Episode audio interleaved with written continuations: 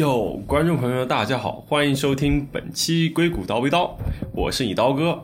这期节目呢，我想跟大家聊一聊在硅谷的华人社区，因为根据各种官方、非官方的资料，华人在整个美国的人口比例大概有百分之二点二，而这其中呢，硅谷三百万的人口中。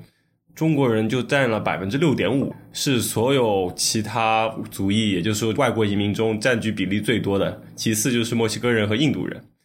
那么在这个华人社区中，它会跟其他地方有什么不同呢？我觉得这是一个蛮有意思的话题，所以这次就请到我的朋友阿亮跟大家聊聊这个话题。来，先跟大家介绍一下自己吧。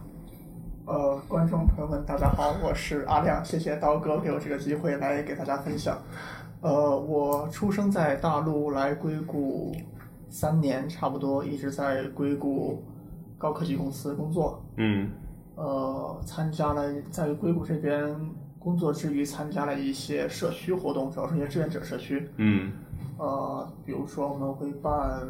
春节晚会，比如说会办歌手赛等等。嗯。然后在这个社区中也结识了一群很好的朋友。嗯。社区的志愿者呢，也都来自于。我们大概同龄的三十岁左右的华人群体，嗯，然后大家在异国他乡能够凝聚在一起，一起做成一件事情，还是一个很不错的体验。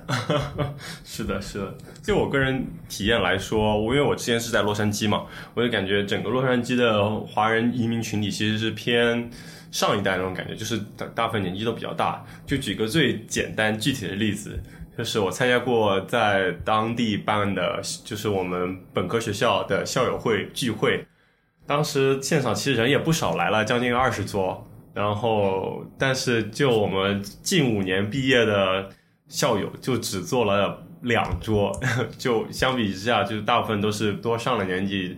的老校友，而且还有很多都已经生了孩子，有些孩子都跟我们差不多大了。但是我也参加过在硅谷的我们本科学校的校友会，但是情况就完全不一样了。就我们同班，我们这一届的人都坐了一桌，还有点坐不下，就完全这情况是不可比拟的。而且当时可能有三十几桌，我感觉大部分都是偏年轻的校友，所以说我觉得整个群体硅谷整个群体，在我看来是跟其他地方各个地方比起来是更加年轻、更有活力吧。其实你看。硅谷从两千年之后就 dot com 泡沫破掉之后，又逐渐的恢复，各大科技公司也都在扩招。我觉得是正是这些就业机会，导致了越来越多的年轻人涌向了硅谷这边。所以说，我觉得我跟你有相同的体验了。其实，在硅谷这边的年龄的分布，其实会比。其他地方更年轻一些，因为大量的移民在涌入，更多的机会在出现。是在这边，然后这边跟洛杉矶，我感受到的一点不同就是，洛杉矶太堵了。我觉得幺零幺挺堵，但是洛杉矶州真的是堵城，感觉。堵城是洛杉矶是真的很堵，所以其实你是觉得就太堵也是一个。阻碍大家凝聚在一起或者聚聚会的一个因素。别说，还还真是，其实 对，因为知道，就拿北京来举例的话，我知道我的两个本科同学在北京，一个住城北，一个住城南，然后说一年之后没没见过面什么的，就这种情况。的确，的确，对，虽然说整个湾区或者整个硅谷其实也算蛮大，但从南到北一个小时也就够了。是的，是的。嗯嗯。对，然后我觉得。硅谷这边的话，大家比较清闲，或者这么说，就大家下班之后基本上各回各家，然后很少会有酒吧的 party 或者是夜店等等，这可能跟纽约挺不同的，可能是纽约下班之后生活才刚刚开始。那这边是这边硅谷大家下班回家之后，基本上就是偶尔大家会聚个餐，但是吃完饭就回家。嗯。或者打桌游，对，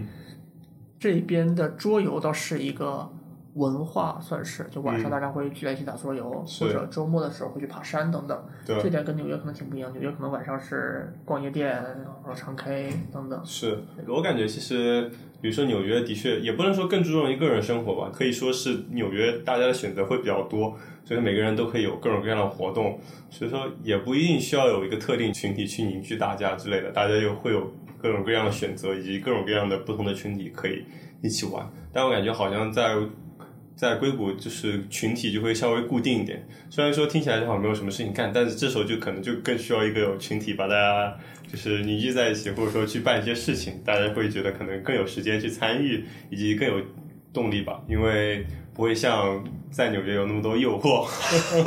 对，我不太清楚纽约的 community 这块儿是怎样的一种氛围，嗯但是在硅谷这边的话，我接触到的群体，比如说有专门爬山的嗯。组织，嗯。专门有读书的组织，嗯。专门有看星星、天文方向的组织，嗯。然后像是专门搞创业的这种组织等等，嗯就是大家在工作之余都会有以其他一两个甚至更多的身份去参与到其他的组织过中。嗯像我自己参与了一个天文组织嗯。圣何塞天文爱好者协会，嗯我去了之后，我觉得我闯入了一个不应该属于我的地方。怎么讲呢？就是嗯，都是高阶玩家是吧？就是一一方面他们是高阶玩家，就是摄影是一个坑，天文摄影天文也是个坑，嗯天文摄影是个神坑。然后这是一个是高阶玩家一点，第二点就是我在天文摄影协会去的时候，嗯满目的都是苍白的头发的老人们。哦然后其中一个，我跟另一个会员都是新加入的会员，然后另一个会员他说：“哦，你知道吗？我从下个月开始就有足够多的时间了，因为我退休了，是吧？” 就唯一我唯一我一个二十多岁青年走进去，就大家但是大家都很和谐，然后也不是一个华人的组织，就是。呃，各国的人都有在里面，然后大家挺互助的，帮忙修修修修望远镜啦，或者来教教客家的小孩子识星星什么的，也蛮有趣的。其实，还行，然后 也蛮有意思的。对，这可能是湾区的一个特质，无论是爬山也好，还是看星星也好，或者是嗯。其他的户外运动，比如说滑雪、嗯。跳伞、帆船、嗯。啊 paddleboarding 等等等等，因为可能是湾区地理环境的因素吧，就是离山比较近，离海比较近，嗯然后北面有雪场等等，然后这点跟纽约不太一样，嗯纽约可能。我不太清楚有多久爬一次山，或者多久是 跳个伞什么的，但是可能是相对来说，大家可能更更注重的不是户外，而是说 artificial 的一些 entertainment。嗯嗯，是，就不是这边，然后参加了另一个社区是读书会了，算是这个是华人社区，对，大概参加了四个读书会，包括自己举办的话，一共有四个。我的天，然后大家还挺有求知欲的，我觉得，嗯就是通过读书这样一个共同的兴趣爱好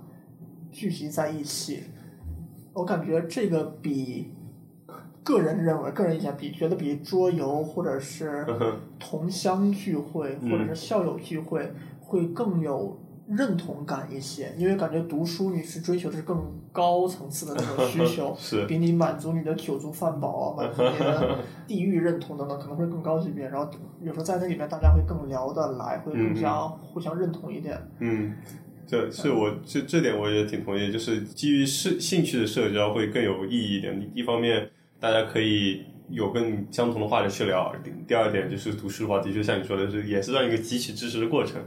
对，但是这像我现在就很好奇，因为我也参加过其他地方，比如纽约跟洛杉矶的读书会，在硅谷读书会，大家都读一些什么书呢？这是一个好问题。其实，像我参加读书会里，大家嗯各方面都有涉猎吧，但是我没太看到与计算机相关的嗯书籍的分享。可能一方面是因为大家工作上就是搞计算机这块儿，然后大家因为时间想换一个头脑思路等等。可呃能也是另一方面，可能也是大家在这边都是比较牛的，或者说，嗯所以说读书会的时候，我听到的更多是偏人文方面，比如说我听到关于哲学的，关于一些人的旅行的旅行方面的，比如说看到看到关于历史的等等。像我参加过一个读书会，一期是那位同学把耶鲁的关于死亡的课程的笔记拿出来，然后跟大家分享一下。哦，就我在整场上，我们探探索什么是死亡，然后人死的时候是否就终结掉等等这些东西。嗯，我觉得换一个思路，换一个思维，还挺 refreshing 的那种感觉。对我这个还蛮有意思的，就感觉就是接触一些就平时你根本不会去想的一些话题和内容。是的，是的。OK，还就超有点超出我意外，我以为大家还是会更 探讨一些更实用一些的东西。对，呃，可能有一些其他的不能叫读书会了，或者叫是 seminar 那些东西，有些人会拿我们身边那个 paper 来读。我也参加过一些，比如说公司的组里面会组织这些东西，大家会拿 machine learning paper 读，每人每每周有一个人来领读，然后大家来学等等。嗯那这些是偏更偏 career 方向，更偏工作方向的。嗯我刚才讲的可能涉及都是工作以外的大家嗯嗯读书这些东西。然后，OK，我发现很有意思的一点是，嗯像读书读书会也好，天文也好，就像你刚才你提到的，根据人的兴趣来组织起来这个群体。嗯当他满足了你高阶需求的时候，其实低阶的需求自然而然就会被满足了。比如说，你会在读书会或者是某些兴趣群体里结识到了酒肉朋友，可以一起吃去约饭的朋友。嗯嗯缓解你的社交需求，嗯甚至你可以找到另一半儿等等，去满足你的呃家庭需求等情等。感需求，这个可能是比硅谷也好，纽约也好，那时候单身 peach party 了，或者是 相亲了，我觉得来的可能会更自然一些。是的，是的，虽然是曲线救国，但是我觉得可能会过程上会更自然，不是像直接相亲那样嗯嗯。那样目的性那么明显，或者说，是是，我也同意了这方面，就是因为其实相对来说，比如酒肉朋友，那就太容易结交了。但就相当于说，基于兴趣会更难，因为你需要有相同兴趣的人聚在一起。然后其实相对来说，纽约来说，其实纽约跟湾区就先形成鲜明对比，它其实有非常多种纯 social 局，就大家只是聚在一起吃个饭，或者唱个 K，或者是喝个酒，就是完全不认识，就是说今天有 KTV 局或者有对，局，就把他们 social 一下，对，就还蛮蛮多这样子的。就我感觉就是的确会跟这边的氛围会不太一样的。对，但是也会有很多基于兴趣的小组，因比如说在纽约也会有去 hiking 的小组，比如说也有读书会。不过我我按你这么说，我我就是在纽约和洛杉矶感觉接触到的读书会也是类似于会偏于人文社科一些吧，就也所以说我原来本以为会猜在硅谷这种高科技聚集的地方，大家会更喜欢读科技类的。不过其实感觉也蛮像，因为在纽约，我们其实，在公司里也有那种组织读 paper 的，其实跟你这种其实是类似的。嗯，对，所以说感觉好像那么说起来，几个不同的华人社区之间还是有那种共通性的，大家就一样会有职业上的追求，然后就是读 paper，然后也有时候情感或者是兴趣上的追求，然后但是会有读书会去做一些呃人文社科上精神方面 可能更高层次的追求，而不仅仅满足于物质需求。对，对然后无论是业余兴趣也好，工作方面也好，然后也遇到了一些华人，他们有一些积极参政议政的华人，他们有自己的群体，然后包括我也见到过一些呃努力想在美国政坛上嗯。闯一番天地的华人们，嗯他们会举办筹款晚宴，说自己的理想，嗯然后号召大家来募捐也好，投票也好等等。嗯。也看到的群体在这方面的一些呃努力努力吧，算是、嗯。有一点我印象很深，我是他的一番演讲吧，他说两一百多年前第一批华人登陆美国加州的时候嗯是来修铁路的，对他们没有任何地位。嗯一方面是他们修铁路是为啥？就是淘金嘛，当时、嗯对没有任何地位，然后其实也不一定能赚得多少钱。嗯他说是一代一代的华人这样的打打下夯实的基础，逐渐逐渐的华人地位起来。嗯他说现在做的还不够，还要继续努力下去等等。嗯当时听完之后，我觉得挺 inspire 我的，其实至少嗯他觉得就是把华人那种奋斗史拉出来，觉得有一种使命感在他身上。我觉得这可能是比读书会或者是比一些心理上的更更崇，我个人认为是更崇高的更崇高的需求的。其实，这这其实也是一直有有被有所诟病的事情，就是说在华人在美国的战争意识不够强嘛。当然，呃，美国的政治形态其实就相当于是你有多少选民，就是你有多少人站出来投票呢？他们可能会才会考虑你们这个群体的利益。然后华人就很多，即使有投票权，也很少去参参政，因为觉得把自己的事情搞好就好，根本不去想管其他的事情。然后这方面就会在政治上很吃亏。就像最近发生的一些事情，比如说呃取消 H1B 排期的限制那个问题，就会被印度人打压，就相当于可能是印度人在这方面参政意识比华人。要高很多，所以他们会有很多的投票，影响了政策，以及就会因为他们的发声，嗯，政客也会更考虑他们的想法，毕竟他们是有投票权，以及相当于让大家听到他的声音。嗯，我觉得这里讨我们讨论的华人可能是指的是我们周边比较熟悉的第一代移民这边，因为我们童年的时候或者少年时候就是在中国。大陆这边，然后移民过来，可能有一些思维会带过来，然后没有适应新环境等等。嗯，我接触到了一些第二代是第三代移民后，他们也会积极的去参与一些政治方面的讨论、建设当中等等。我觉得随着我们在这边逐渐的呃生活的时间逐渐久下来，然后包括。呃，下一代出生之后，我相信他会逐渐的好起来。其实，然后包括你说提到印度人那事儿，我不太清，我没有研究过印度的政治体制是怎样的，不太清楚他们是否是在国内也是积极参政议政等等。但我觉得这方面确实是我们所需要学习的吧。嗯，我觉得。对。然后。法案的事就不予置评了，这个政政治相关就不讲。对，就但的确这这方面也是的确值得深思和讨论的事情嘛。就再说到说回到华人社区这个问题，印度社区其实在我觉得有做的比我们更超前一些。就比如说他们拉帮结派，或者说更更团结一些。像我之前也看过很多报道，就关于这边有很多那种关于印度裔的创业论坛或者印度裔的企业家论坛。然后以及现在有很多成功的印度裔 CEO，像谷歌的老老大，还有微软老大，然后他们也会经常去到这些印度人的论坛，给印度人去做一些分享，以及大家会这样更容易互帮互助嘛。因为另一方面，就是从创业方面角角度讲，也是印度裔先于华裔有做做出过很多的创业，以及他们也会更加成功。这其实也是一个良性循环，因为一开始可能都是美国人的。投资者，然后或者创业者和投资者，然后当你有一批人起来的时候，你会面对，比如说你的投资人都是美国人，然后当你成功之后，你可能才能反过来再去帮助，呃，未来的人，就是比如说这批印度人起来之后，他们成功了，那他们还反过来就可以去帮助新的印度的创业者们。其实我觉得华人社区可能是慢了这一步，但是我觉得 eventually 应该也会走到那一步，所以说也是一个过程嘛，只不过我们可能发展的稍微慢一些。哇。一下说的有点大，我要扯回来说一些小一点的事情。就比如说跟纽约的社区相比的话，我感觉纽约其实华人社区就华人挺多的。但是对于新一代的呃移民来说，就比如说像我们这种在纽约的科技从业者以及很更多的金融从业者们，我感觉大家好像就并没有像硅谷这边有那么凝聚力吧。就比如说你们这边在硅谷就可以办出像你这边提到的。春晚、歌手赛也好，对，还有歌手赛，都是你有参与举办的，对吧？我觉得，所以我也比较好奇，就是在纽约的时候，有没有类似于春晚、华人春晚，或者说大家一起包饺子，或者是等等一些社区办活动等等？对对，老一辈稍微比我们大点的前一代的，我不是特别清楚，但我们新一代的，我感觉大家都是。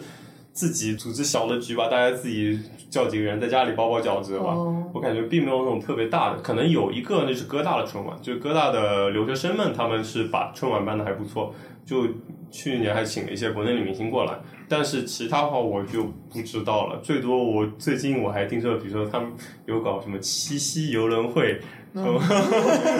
对，游轮上相亲这种，但是其他我就没有听说过更大的一些。活动了，所以所以说，我觉得相比而言，在硅谷就能办出像你那种自己举办的春晚，以及还有自己举办的歌手赛，我觉得这在纽约可能相对难度会大一点。就我我感觉是可能是人数可能还是硅谷更多一点，另一方面可能各种原因会更凝聚。你会怎么看呢？如果回想一下的话，在社区里加入的志愿者。问他们为什么加入社区的时候，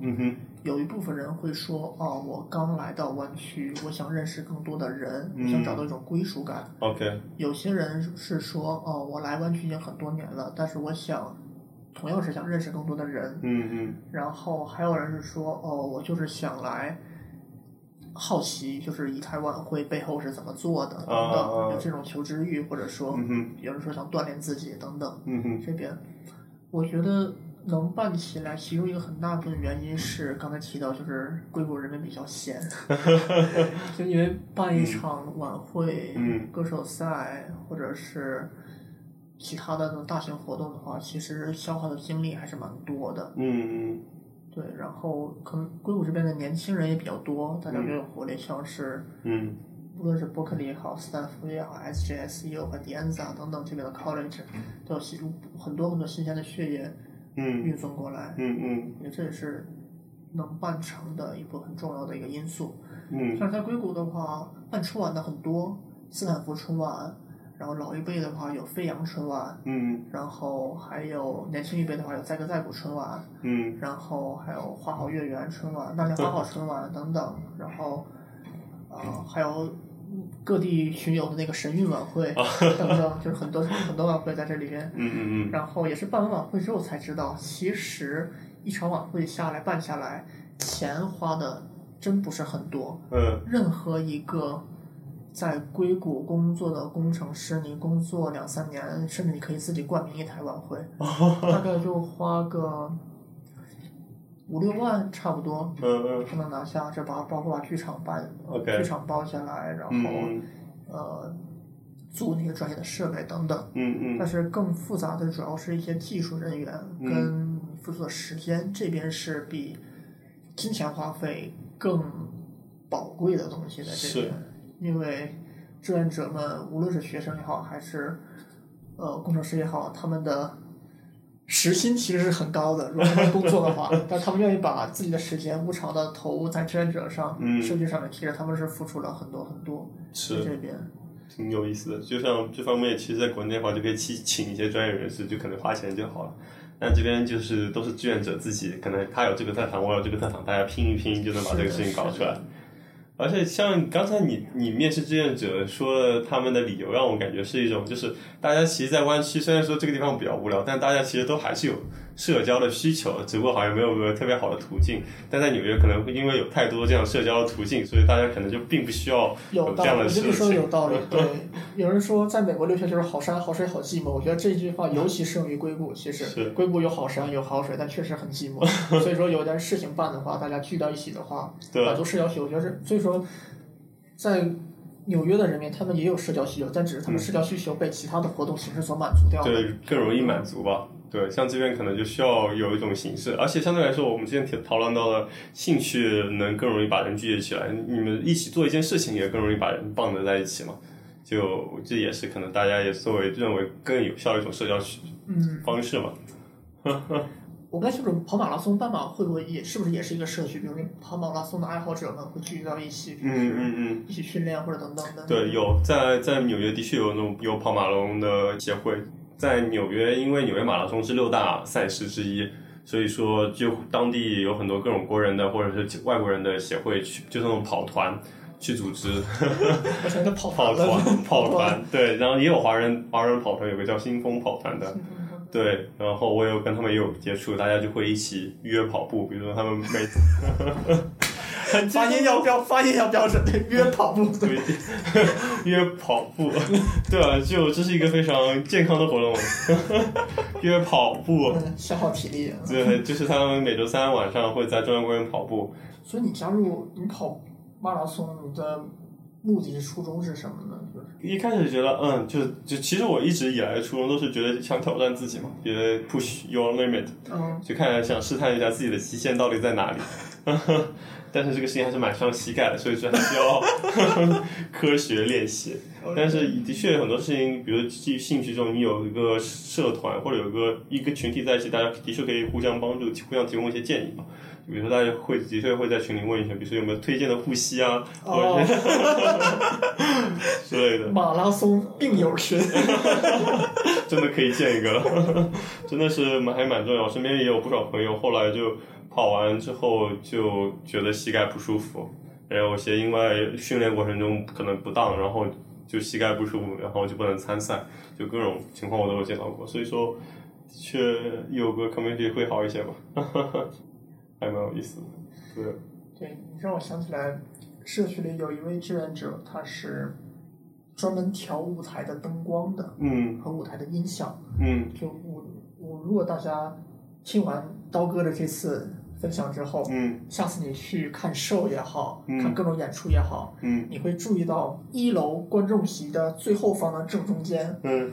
会有一个大大的调音台，对。后面会有几个工作人员在那里，嗯。那地方就是当时现场调音师，然后在二楼追光的旁边。嗯也会有一个室，然后你你会有个屋子，然后就看到有些人戴着耳机在里面，眼神情肃穆的在那调东西。虽然大家很享受、很开心、鼓掌哇，但是他们永远是一脸死寂的表情，他们就是调灯光的。嗯然后，如果下次你看剧场，可以注意到这两个人，就是看他们表情特别有意思。嗯然后你看到舞台上的那种绚丽的灯光，突然灯光打出来，突然全场暗掉，然后或者是嗯打到那叫 psych，就是后面的幕布，舞台上面的幕布染色等等、嗯。这些东西，构造出那种梦幻的效果，就是也是我们的一位志愿者，也是我的同事，嗯。他做的这个东西。很有意思的一点是，可能在工作中的时候，嗯。他可能就是坐在你身边的一位不起眼儿的写代码写代码的嗯小哥那种，但是当他进入剧场的时候，嗯。就是可以把这种灯跟你说的如数家珍，嗯然后怎么低频、中频、高频，然后什么这种灯的各种焦距，什么、嗯怎么扩散、收敛等等，跟你说的头头是道。嗯然后就感觉他在剧场里就散发出自己的光辉，实现了自己那种感觉。是所以说，我相信可能你有类似的，就是你在跑马拉松的时候，嗯就是跑到终点的时候，觉得浑身都洋溢着自豪的感觉、成就感等等。嗯这可能是在工作中不太容易能体会到的对那种感觉。就可以看到很多人的另外一面吧。是的，是的。对，我感觉的确，湾区硅谷这边大家比较有时间，因为工作不会九九六，所以说大家会有很更多时间去发挥自己的爱好，或者或者说打磨自己的其他技能，就嗯 能看到他们的第二面，感觉也是蛮有意思的。就之前我节目也有聊到，很多朋友有去什么考健身教练证的，考品酒师证的，然后学个学跳舞的就更更多了，就不用不计其数，就还蛮有意思的。对，我觉得这期也聊的差不多，我觉得大家可能也对于华人在美国，特别是在硅谷的社区以及大家的这种情况有很多的了解了。大家如果有更多疑问的，欢迎在评论区留言哦。谢谢，我和阿亮会给替大家回答这些问题。好的，期待一下我们下一期节目吧。好，大家拜拜，拜拜。拜拜。